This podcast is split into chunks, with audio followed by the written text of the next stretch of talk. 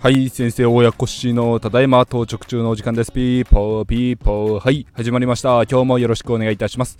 今日は融資が玉砕しましたという件について紹介していきたいと思います。ここ最近、えー、3つの物件で融資の打診をしておりました。1つはですね学生物件ではあるんですけども14部屋あって一応お満室で回っている物件ですね。地元の地場の不動産屋さんがオーナーさんが売却したいという案件いただいたのでというところでこれご紹介いただいたんですが実際問題、えー、満室で運営されていても家賃の価格帯が2万5000円弱2万円ちょっとの学生物件になります。で6畳の一室なんですけどもこれがですね3点ユニットではなかったんですが築年数が35年近く経ってましてそれであの学生物件ならではというか土地値がない地域だったんですよ。それもあって新金さんの方でこれ担保の評価が伸びないですっていう風な渋い顔をされていたんですがそんなこんなで、えー、融資のですねお願いしている最中で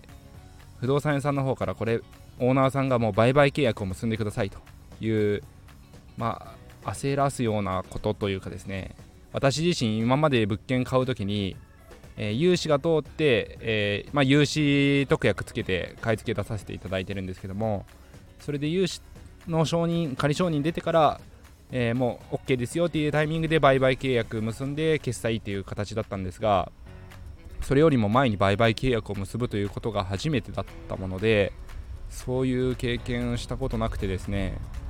でそんな話をしていたら、まあ、売り主さんの方からですね別の方で購入が決まったんでちょっと話はなしにしてくださいということになってしまいました。でもう1件の物件はですねうちのエリアの市役所ど真ん中近くの物件ではあったんですが5室、え、5部屋の物件ですね。これも軽量鉄骨だったんですが築は20年ちょっと比較的築浅いなと思って買い付け入れてたんですがこちらちょっとですねこの築年数でえっ、ー、とまあ一応耐用年数切れてるぐらいやったんでですね15年融資なんですようちのエリアだと。ってなってきた時に返済考えるとちょっともし一室空いた場合かなり厳しくなってきましてじゃあ自己資金どれだけ入れるかというところで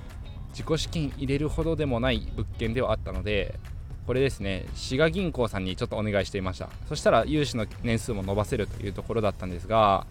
これもですね売り主さんの方で別の方でちょっと買い付け決まりました。みたいな買い付け入りましたというところでちょっと話が流れてしまいました。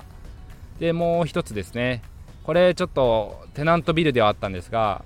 これがですね大きい企業さんが持ってたビルなんですけどもそれの売却案件でちょっと融資の打診していてかなり前向きに融資 OK ですよって言われていてあのまあ、購入いけるかなと思っていたんですがなんとまさかのですねこちらも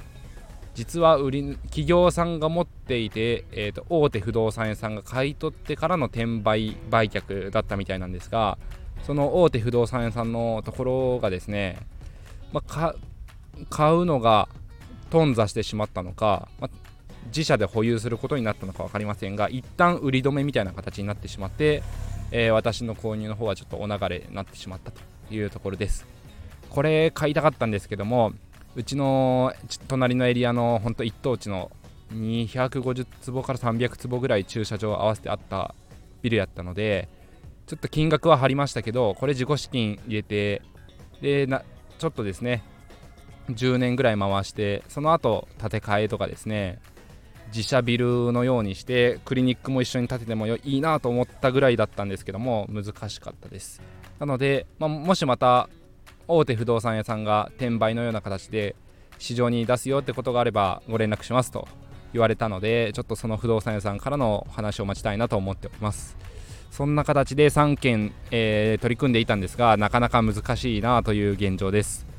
で今、えーと告知事項ありの 1K10 室アパートが情報をいただいたのでちょっと検討はしてみたんですけどもちょっと大通りからだいぶ中に入ってですねとそういう鉄道的な意味であまりよろしくないというか、えーと、全空の告知事項ありなので何かあったんだろうなと思っているんですがその情報がまだいただけてないのでそれとですね